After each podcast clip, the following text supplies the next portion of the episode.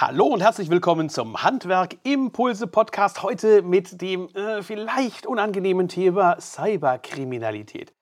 Äh, von dieser Cyberkriminalität, wie zum Beispiel so Hackerangriffe, Cybererpressung, Datenklau, äh, da sind ja heute längst nicht mehr nur große Unternehmen Opfer von solchen Attacken und von solchen Cyberattacken. Es sind halt auch immer mehr Handwerksbetriebe betroffen und den Podcast nehme ich deshalb auf, weil ich halt in der Vergangenheit schon den einen oder anderen von euch als Kunden hatte, die gesagt haben, sie sind betroffen gewesen. Und damit wollte ich heute mal ein paar Tipps und Tricks und Ideen ausgraben, wie man sich eigentlich gegen solche Risiken auch absichern kann. Aber das mache ich nicht alleine, sondern ich habe heute auch wieder einen Gast dabei. Aber zunächst erstmal zum Einstieg. Woran liegt das eigentlich, dass man immer mehr solche Attacken hat, die auf die Rechner des Unternehmens erfolgen? Zunächst einmal muss man klar sagen, äh, liegt das an der Entwicklung von den Programmen, die solche Attacken durchführen können. Es werden immer mehr vollautomatische Bots ins Netz gespült. Wenn man einmal im Darknet unterwegs ist, da kann man sich dieses Zeug für 15 Dollar kaufen. Und dann kann man den eigenen programmierten Bot, also Roboter, losschicken und versuchen, äh, bei den Nachbarn das Ganze auszuspionieren. Und ja, auch die Corona-Krise hat dazu geführt, dass einige sich so stark scheinbar gelangweilt haben, dass sie solche Sachen installiert haben, um einfach mal zu gucken, ob sie nicht irgendwo reinkommen. Aber haben gar nicht mitgekriegt, was sie damit für einen Schaden teilweise anrichten.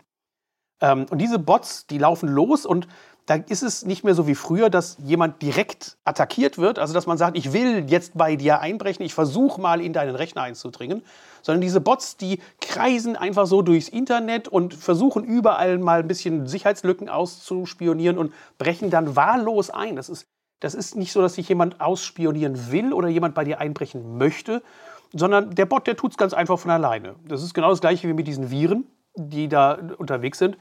Und äh, selbst bei größter Vorsicht und äh, ist es halt so, dass vor allem die Windows- und Android-Geräte immer noch brutal von diesen Viren ähm, angegriffen werden können.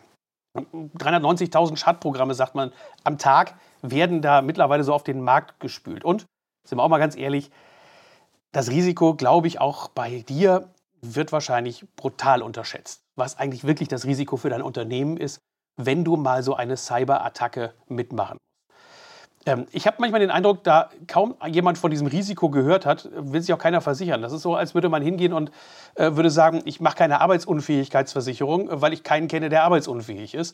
Ähm, deshalb geht man dann hin und sagt, oh, das muss doch nicht so sein. ich mache keine Versicherung ab. Fakt ist aber, äh, das Allianz Risikobarometer 2020 die Cyberkriminalität zum bedrohlichsten Unternehmerrisiko überhaupt eingestuft also nach allen anderen Risiken, die draußen sind, haben die gesagt, die Cyberkriminalität ist eigentlich das größtmögliche Unternehmerrisiko unserer derzeitigen Zeit.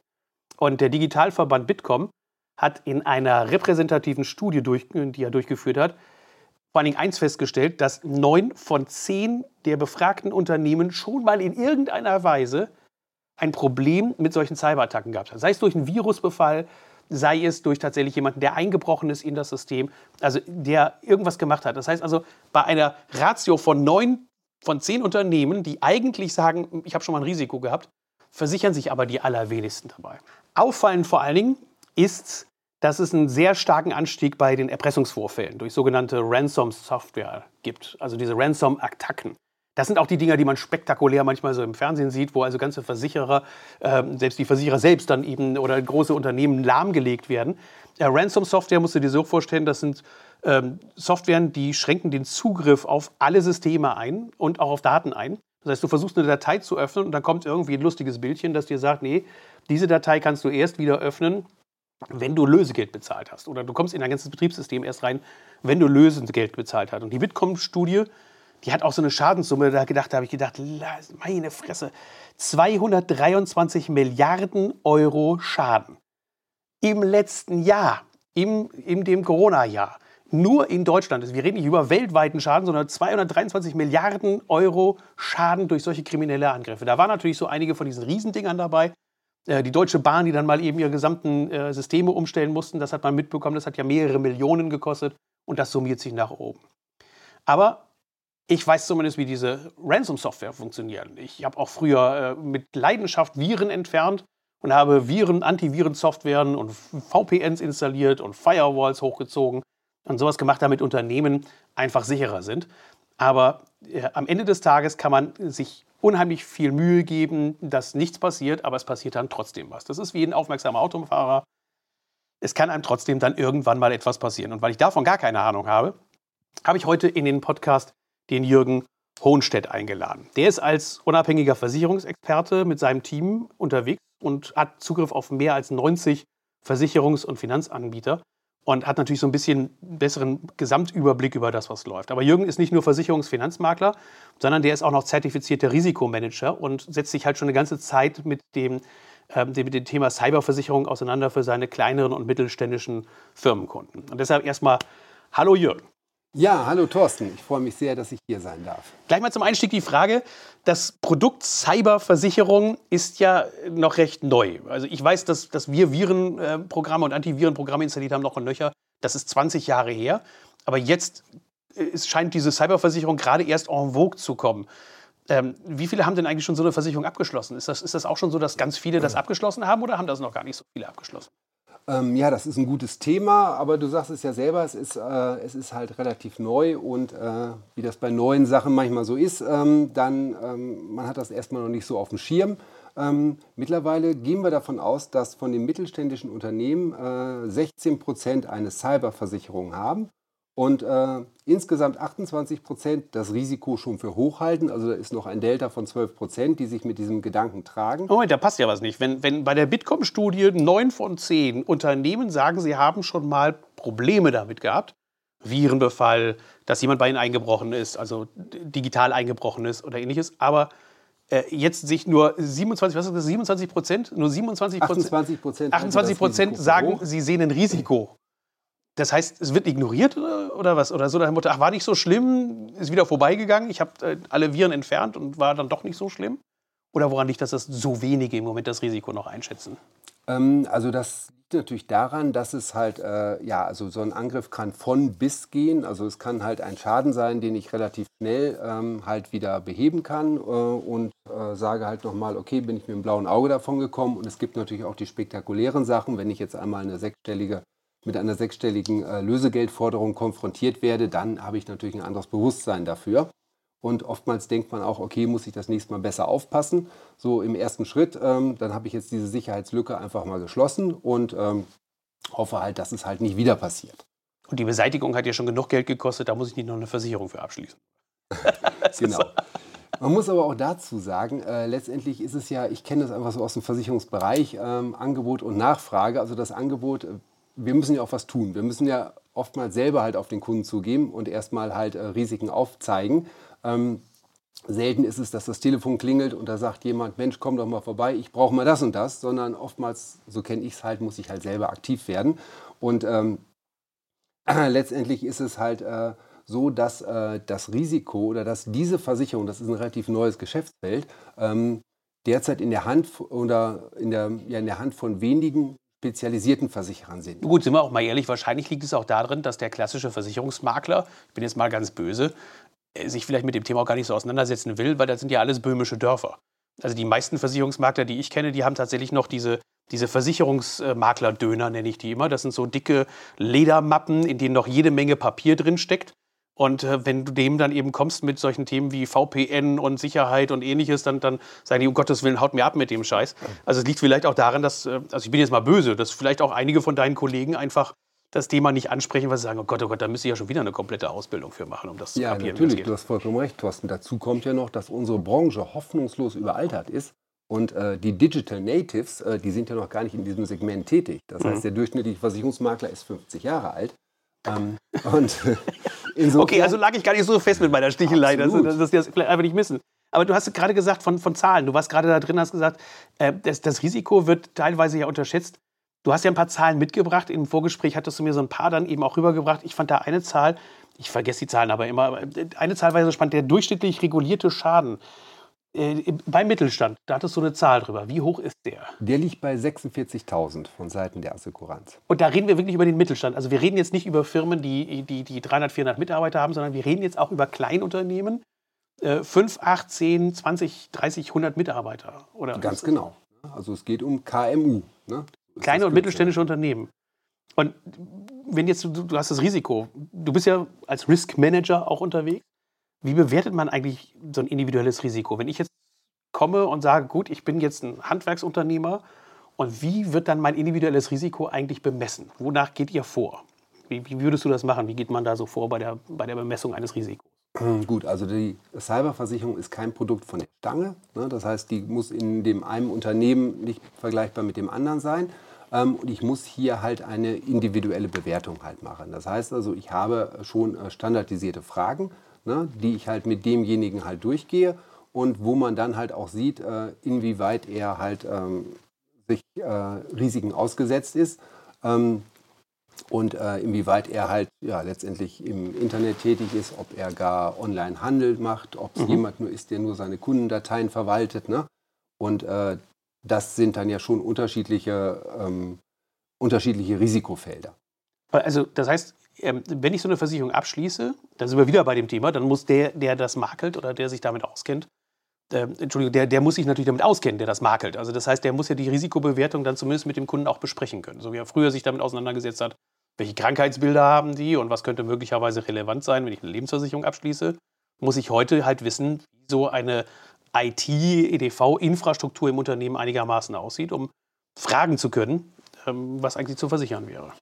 Okay, also die Fragen, äh, die sind ja in gewissem Maße vorgegeben. Die Fragen, ja. die muss ich eigentlich nur stellen können. Und ich habe auf der anderen Seite habe ich dann halt schon äh, sehr viel Know-how ne, von den Leuten, die dann halt entsprechend ein äh, maßgeschneidertes Angebot halt erstellen und die dann ganz klar sehen, da sind die, äh, da sind halt die äh, Schwachstellen und da ähm, sind die größten Risiken. Klar, dem Versicherer geht es natürlich darum, auch dann letztendlich eine Prämie, eine auskömmliche Prämie zu ermitteln, denn die möchten ja auch nicht ins offene Messer laufen. Das ist klar. Aber gehen wir doch mal rein, wo du gerade sagtest, äh, Risiken und Prämien. Wogegen kann man sich denn eigentlich versichern? Gibt es da so eine pauschale Antwort, was man sagen kann, dagegen kannst du dich versichern? Also es gibt natürlich verschiedene, ähm, es gibt verschiedene Bereiche, die jetzt abgesichert sind. Ähm, wenn du jetzt meinst, Du meinst jetzt konkrete Schadenbeispiele, was so ja, Oder so eine kann, Struktur, oder? dass man da hingeht und sagt, also irgendwas kann mir selbst passieren, ich kann ja äh, dummes Zeug anstellen und jemand anderes kriegt ein Problem damit. Äh, das sind ja so, ich sag mal, so zwei grobe Unterscheidungsrichtungen, dass man sagt, also einmal betrifft es mich genau. und einmal betrifft es vielleicht andere.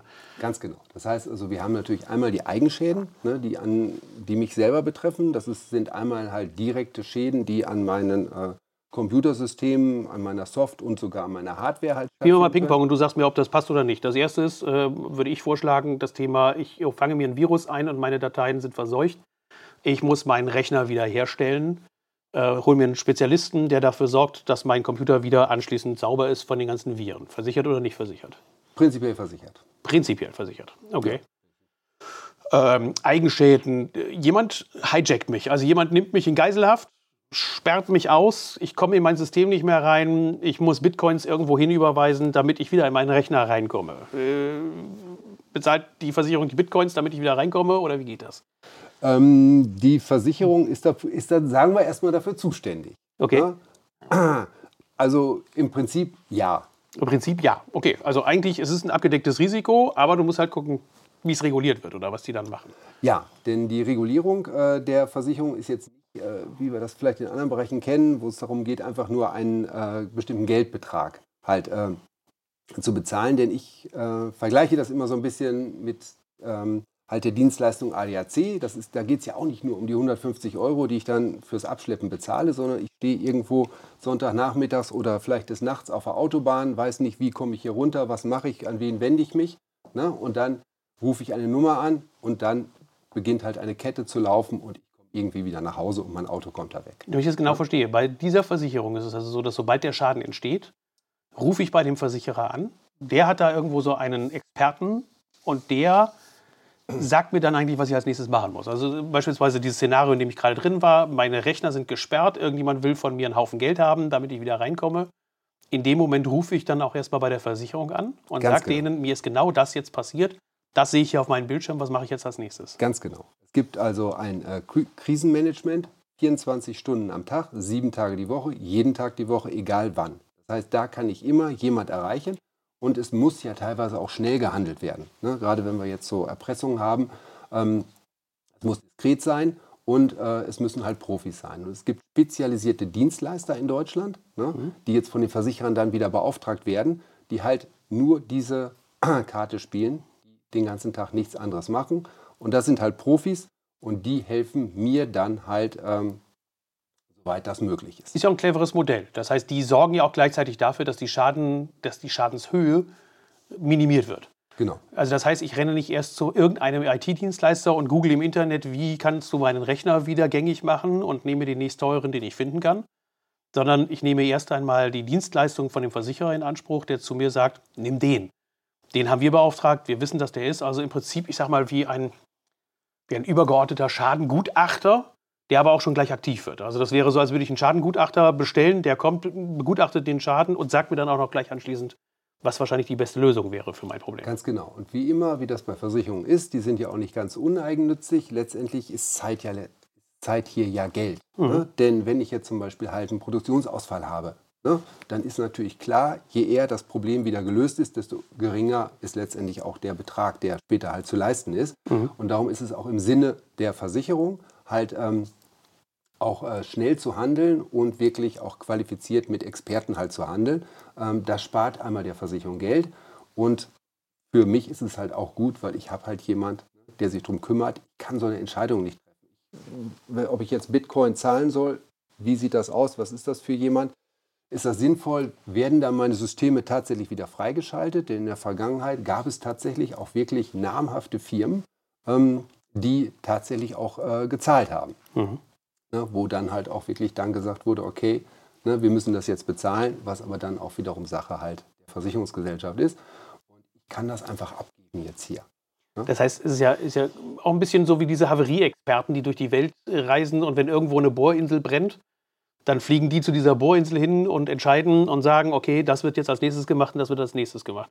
Ist ja eigentlich schon eine Dienstleistung, die man sich quasi dann mit der Versicherungssumme, die man jedes Jahr bezahlt, quasi auch noch mit ein, ein, ähm, einkauft. Also erstens dass jemand bewertet, was du gerade gesagt hast, zum Einstieg. Mhm. Weil ich kriege ja eine Art, ich nenne es jetzt mal übertragen, Audit, also jemand, der mich befragt, ob meiner möglichen Sicherheitsrisiken.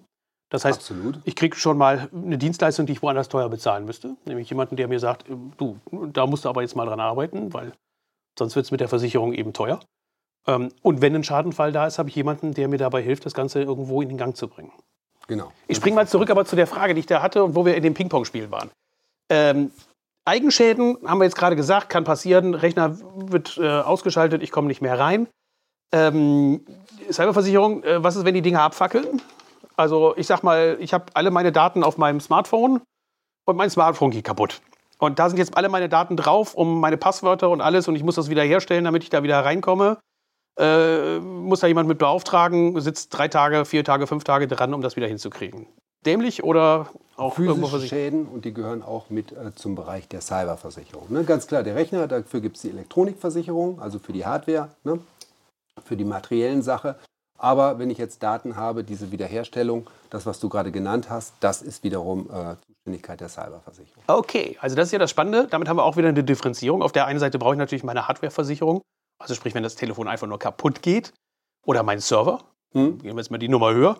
Aber die Wiederherstellung dieses Schadens, der ist dann in dem mit drin. Äh, spannende Frage. Du kannst ja sagen, ob du da die Antwort sofort drauf weißt oder nicht, aber in dem Zusammenhang, was ist, wenn bei mir die Bude abfackelt? Brandschutz, also Brand. So, beim Brand ist da dann eben die Wiederherstellung nicht eigentlich schon in der ganz normalen Feuerversicherung mit drin, dass ich, wenn ich meine Daten wiederherstellen muss, dass das dann über die Feuerversicherung mit abgedeckt ist? Ähm, das gibt Tatsächlich, jetzt wo du das sagst, gibt es halt äh, so diesen Baustein, also die Wiederherstellung vom Privaten. Aber gut, da gibt es immer diesen. Nee, wir reden über Geschäft. Dann sind wir schon raus, dann brauchen wir die. Ah, okay. Das heißt also, wenn meine Bude abfackelt, wirklich als Unternehmer und ich muss die Daten alle wiederherstellen, was mich ja mehrere tausend Euro kosten kann. Das weiß man ja, wenn man die Daten zur Not wiederherstellen muss. Nur drei Wochen Daten sind futsch, weil ich vielleicht eine Datensicherung extern habe, aber drei Wochen Daten Wiederherstellung heißt, mein Laden ist nicht nur abgebrannt, sondern der ist auch noch 14 Tage arbeitsunfähig, weil keine Daten da sind. Die Daten müssen hergestellt werden. Äh, ich will euch nicht den Tag versauen. Ich gehe mal in ein anderes Thema rein. Ähm, was gibt es denn eigentlich für mögliche Szenarien, wo ich jemand anderem einen Schaden zufügen kann über diese, der mit so einer Cyberversicherung abgesichert ist? Also so diese, diese typische Thema Drittschäden. Ganz genau. Das heißt, äh, Drittschäden äh, ist ja genauso möglich. Wir sind ja im Internet, sind wir miteinander vernetzt äh, und es kann genauso sein, dass jemand, dass jemand über meine, äh, über eine E-Mail von mir oder auch über meine Homepage, äh, dass jemand darüber halt ähm, dann sich infiziert. Ne? Du hast ja diese Bots da angesprochen, also irgendetwas, was sich da verbreiten kann. Ähm, das ist natürlich möglich. Und jetzt müssen wir noch einen weiteren Punkt erwähnen, das ist jetzt auch wichtig hier, denn diese Sache ist ja nicht, auch nicht immer ganz klar. Ne? Gerade wenn, ich darum gehe, darum, wenn es darum geht, jetzt ein Trojaner, wie hat er sich verbreitet? Es gibt zwar die IT-Forensik und auch das, da werden dann die Experten, äh, sind dann dabei und äh, versuchen dann auch zu ermitteln, wo kommt das Ganze her. Ne? Und äh, dann kann dabei rauskommen, man hört das dann ja schon mal, dass dann irgendwo in Rumänien, habe ich neulich im Fernsehen gesehen, da sind dann wirklich da ähm, auch ähm, Experten von Deutschland da angereist und die haben dann da eine Festnahme gemacht. Ne? Und das sah ganz abenteuerlich aus, auf so einem alten Balkon irgendwo im siebten Stock. Da standen so notdürftig miteinander verdrahtete Rechner. Also hätte man es sich sicherlich einen etwas professionelleren eine professionellere Erwartung gehabt, aber das waren dann so typische Hacker und die sind dann zusammen mit der örtlichen Polizei festgenommen worden. Und die Forensiker können halt äh, entsprechend diese Spuren verfolgen. Ne? Das heißt, wenn die zu mir zurückverfolgt werden, bin ich derjenige, der vielleicht dann auch dafür rangenommen wird. Weil genau, man sagt, du bist derjenige, der uns diesen Virus dann eben äh, sozusagen übertragen hat. Genau, es wird also zumindest erstmal, es kann, der, ähm, es kann mir vorgeworfen werden. Und, und das alleine da kann ja schon Zeit, Geld und natürlich. viel Arbeit kosten. Ja. Was ist, wenn zum Beispiel, nehmen wir jetzt mal das Beispiel, was ich in Seminaren schon häufig erzählt habe, ähm, ich habe digitale Baupläne, ähm, die übertrage ich meinem Mitarbeiter aufs iPad, der nimmt sie mit auf die Baustelle, da verliert er oder es wird ihm geklaut, sein iPad.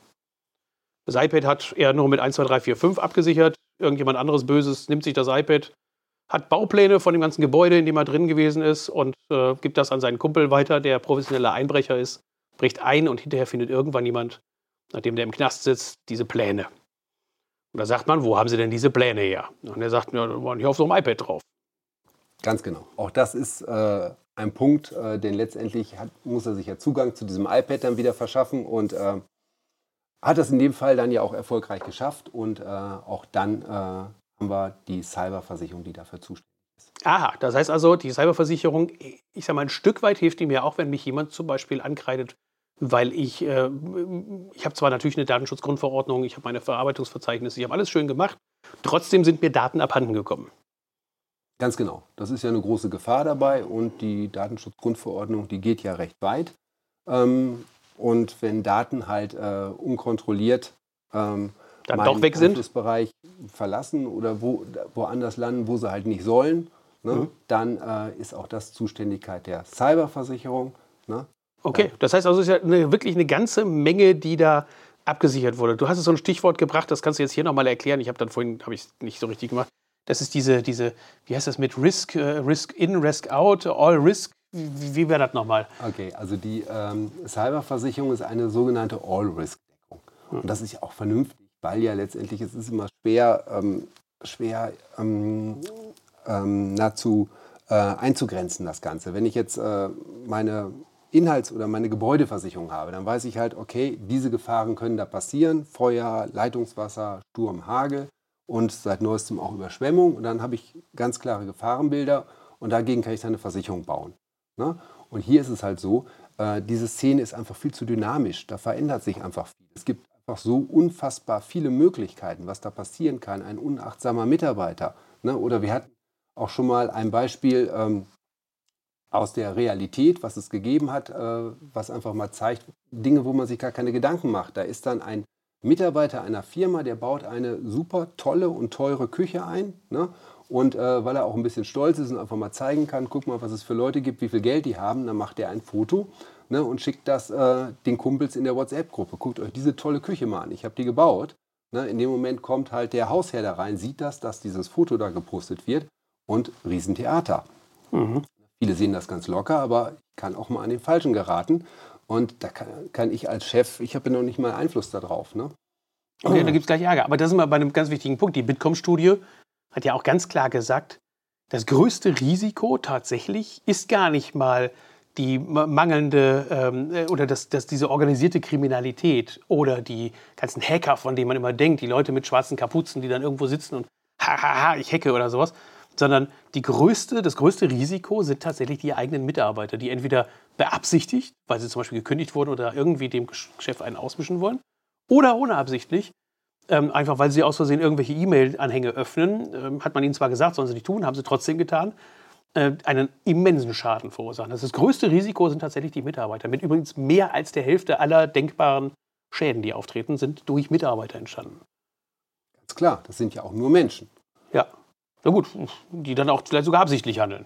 Gut, also Was ist denn, wenn einer mir absichtlich schaden will? Also da geht ein Mitarbeiter hin und ich sage jetzt mal den einfachsten aller Fälle, der kann mich nicht mehr leiden, hat früher im Büro gearbeitet, öffnet auf meinem Server Laufwerk D, drückt auf Löschen, löscht alles raus, was in Laufwerk D gewesen ist und nimmt die Sicherungsbänder und verbrennt sie, weil das vielleicht der Vertraute war, der das Ganze gemacht hat.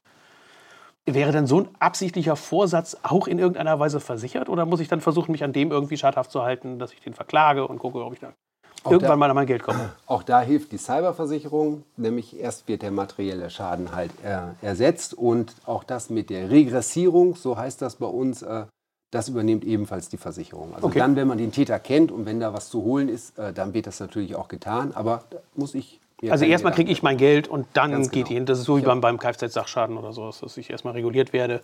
Richtig, Und dann gucken die dann eben, wenn der absichtlich dann eben den Unfall gebaut hat, dann holen sie sich das Geld von dem wieder. Genau. So kann man sich, glaube ich, ganz gut vorstellen. Ähm, wir hatten ja schon mal kurz angerissen, wie das geht, wie man zu so einer Versicherung rankommt. Also das Erste wäre, man nimmt mit einem entsprechenden Makler Kontakt auf. Ganz genau. Dann führt er so eine Auditierung durch, sagen wir mal einen Fragebogen, der dann ausgefüllt wird. Richtig. Ähm, dann wird entschieden, ob du versicherungsversicherbar bist oder nicht.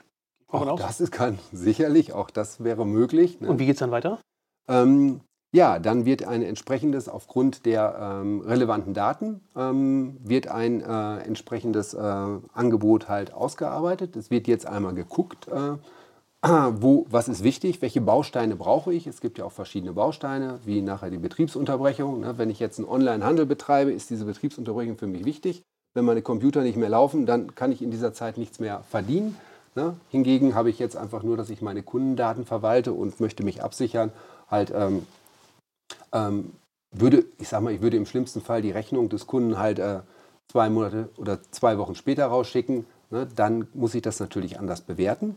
Ähm, wir machen dann ebenfalls einen sogenannten, jetzt kommt ein schweres Wort, ähm, da tue ich mich immer schwer mit. Darum, das ist der Maturity Check. Ähm, sagen wir mal auf Deutsch, das ist die Reifegradbewertung. Der Reifeprüfungsgrad.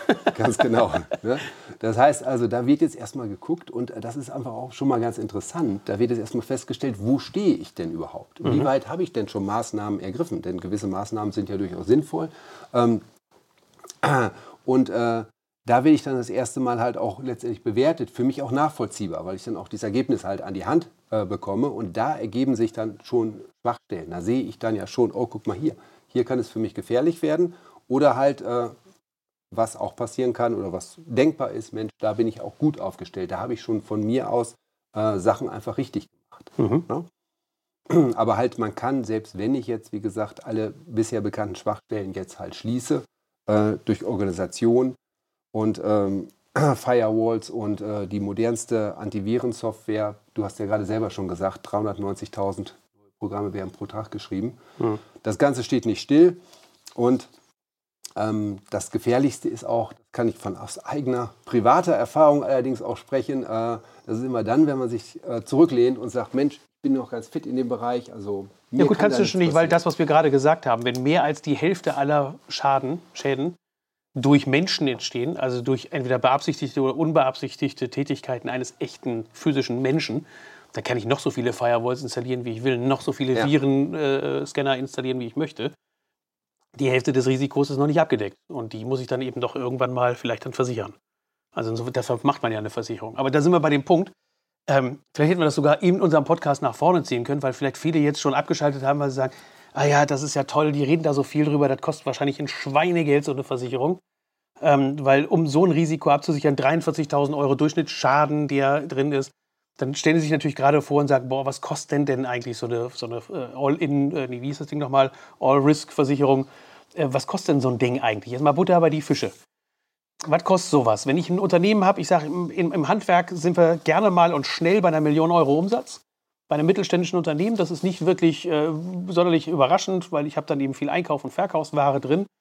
Und ähm, ja gut, das Versicherungssumme, die kann ich, das musst du mir dazu sagen. Also so ein Millionen Umsatz könnte ich dir sagen, ist bestimmt da. Machen die das nach dem Umsatz überhaupt fest oder nach der Anzahl der Rechner oder wonach wird das festgemacht? Genau. Also beides ist richtig. Es wird also erstmal auch wieder mit einem speziellen Tool wird die Versicherungssumme ermittelt. Da wird also genau äh, möglichst genau festgelegt, wie hoch ist denn mein Risiko. Ne? Und das, äh, das also da kommt jetzt raus, du hast ein Risiko mit Ausfall von deiner Produktion. Ich sage mal, ein Handwerksbetrieb, da sagen die, okay, zehn Tage kann er dann noch weiterarbeiten, da muss er nur gucken, zu welchem Kunden er gefahren ist. Danach wird es schon schwierig, weil er keine Angebote mehr rauskriegt, weil er mhm. äh, vielleicht die Terminplanung nicht mehr hinbekommt und so weiter. Das Ganze dauert aber vier Wochen. Also die schätzen dann das Risiko ab und sagen, okay, der hat jetzt eine halbe Million, die theoretisch passieren können an Risiko. Ganz genau. Okay. Ne? Also letztendlich geht es ja darum, es muss dann irgendwie wieder auf einen Eurobetrag, muss das Ganze wieder. Äh, Sag mal eine Hausnummer. Wenn ich ne? jetzt also wirklich sage, ich will mich, ich habe eine Million Umsatz und ich will eine halbe Million absichern, weil summa summarum sichern die das einfach ab. Das ist so wie ein Personenschaden. Der wird ja auch immer gerne mal mit zwei Millionen dann abgesichert. Ähm, aber was kostet eine Versicherung? Okay, also das ist jetzt natürlich äh, eine ganz gefährliche Frage, so eine Hausnummer. Aber gut, es geht ja nur um die Hausnummer. Ja, es geht also wirklich nur um eine Hausnummer, dass man sagt, kümmere ich mich überhaupt mal um das Thema und sagt, es ist so teuer, dass ich das Risiko eingehe? Oder äh, lohnt es sich eigentlich, das Risiko einzugehen und zu sagen, hey, komm, ich, ich zocke? Weißt du, äh, Durchschnittsrisiko, Schaden sind 40.000 Euro, wenn ich auch gehijackt werde, also wenn ich in Geiselhaft genommen werde. Und jetzt ist die Frage, lohnt sich das dann eben für mich als Unternehmer, dass ich mich mit dem Thema auseinandersetze? Ja, nein. Wenn du mir sagst, eben, das kostet mich im Jahr 5.000 Euro, dann sage ich, vier Jahre kann ich das ganze Spiel spielen, dann habe ich immer noch nicht das Risiko rein. Die letzten acht Jahre hat es auch gut geklappt. Versicherung lasse ich bleiben. Was kostet so ein Ding?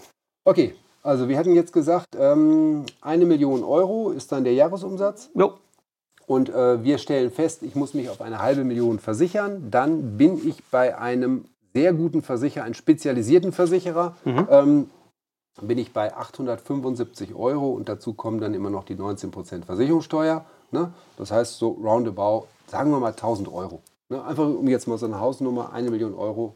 Gut, aber das ist ja, das ist jetzt immer eine Ansage. Das heißt, wir reden dann vielleicht, wenn ich noch mehr Umsatz mache, ähm, ich sage mal das Dreifache, dann würde ich vielleicht in Richtung von 2000 Euro max kommen.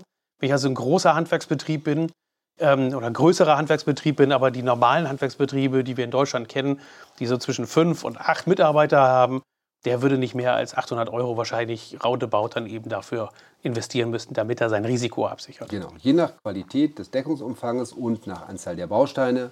Ähm, aber halt, wie gesagt, beim Handwerker, ja, wir können diese Hausnummer erstmal so stehen lassen, dass okay. man sich einfach was darunter vorstellen kann. Um 1000 herum. Ne?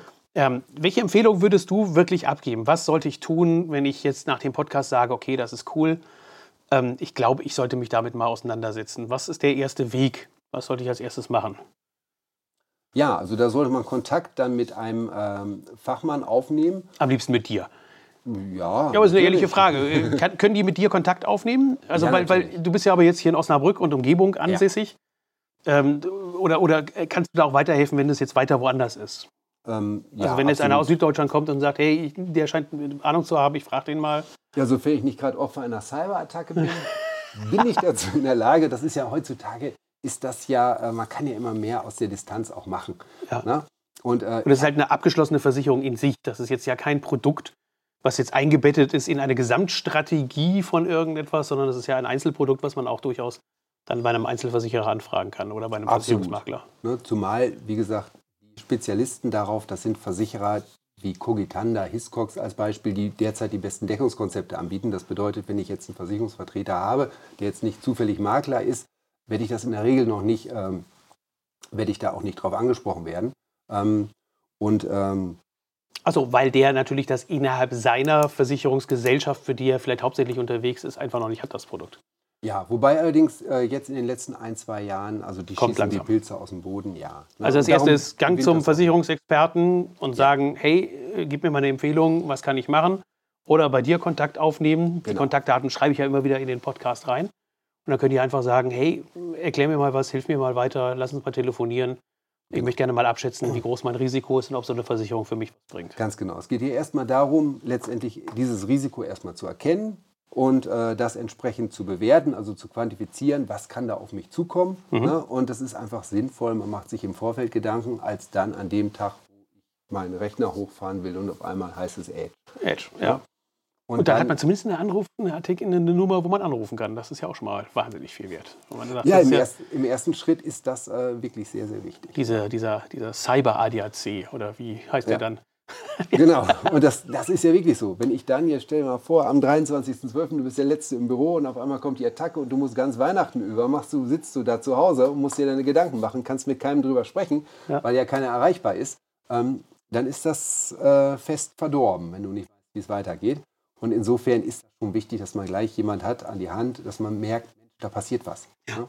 Also von mir aus definitiv ein Tipp. Es ist ein brutal unterschätztes Risiko. Ich kenne es, ich sehe es eben draußen, was passiert.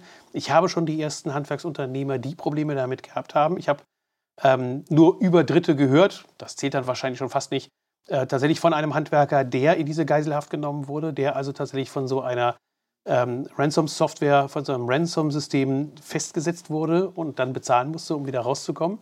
Das waren in Anführungszeichen nur 5000 äh, Euro in Bitcoin. Ähm, das ist ja auch ein Trick von denen. Die gehen ja auch manchmal niederschwellig ran, damit sie dann eben, ich sag mal, die Strafverfolgung möglichst runterziehen. Aber das Problem ist, dein Rechner ist danach ja immer noch offen. Das heißt, der, wie der da reingekommen ist, weißt du hinterher nicht, wie der das geschafft hat und wie der da reingekommen ist. Ähm, genau. und, aber diese, diese Viren, davon haben wir alle schon mal was gehört. Und die werden immer aggressiver, die werden immer brutaler. Und ähm, die, die, die Softwarehersteller kommen da gar nicht gegen an, das irgendwie zu versuchen. Und schon alleine die Attacken, die im letzten Jahr auf Android-Geräte, also auf Handys gefahren wurden, äh, sind ja wirklich äh, beängstigend hoch. Und insofern von mir aus definitiv den Tipp, Leute, setzt euch mal mit dem Thema auseinander. Es ist im Verhältnis, erstens sind es Betriebskosten, es ist ja nicht dein privates äh, Geld, was da ausgegeben wird, damit du dich versicherst, sondern es ist ja eine, eine Versicherung, die der Betrieb abschließt. Und zweitens, ähm, du hast halt nicht nur einen Ansprechpartner, wenn es mal schief geht und den du mal anrufen kannst und sagen kannst, ey, ich habe jetzt hier so ein Virus, was mache ich als nächstes? Sondern du hast dann eben auch weitgehende Deckung bezüglich der Schäden, die du vielleicht jemand anderem zufügst oder die dir zugefügt werden. Und deshalb gibt es von meiner Warte aus keinen großen Grund, dass man sagt, das ist Quatsch und das sollte man nicht tun, so eine Versicherung zu machen. Und wer jemanden braucht, der sich wirklich mit dem Thema auseinandergesetzt hat, der dir auch weiterhelfen kann oder auch einfach mal guckt, ob das Angebot, was du schon bekommen hast, ähm, wenn du die Zahlen gehört hast, eben das weit, weit drüber liegt über dem, was wir jetzt gesagt haben, dann kannst du dich mal bei dem Jürgen Hohnstedt melden und ihm sagen, du, ich habe dich in dem Podcast gehört, äh, kannst du mir mal weiterhelfen. Alle, die ich ja hier ins Netzwerk einlade und die dir was erzählen dürfen, die sind halt ausgemachte Experten. Und insofern würde ich mich freuen, wenn ihr davon Gebrauch macht. Jürgen, dein Schlussappell noch. Also es geht hierbei nicht darum, ob ich mal äh, Opfer einer Cyberattacke werde, sondern es geht immer nur darum, wann werde ich Opfer einer Cyberattacke. Darum sollte man äh, das Ganze einmal durchspielen, man sollte sein Risiko kennen und äh, dann kann ich entscheiden, ob ich selber Maßnahmen treffe äh, oder ob ich sagen kann, okay, für mich kommt das nicht in Frage, was ja auch mein gutes Recht ist.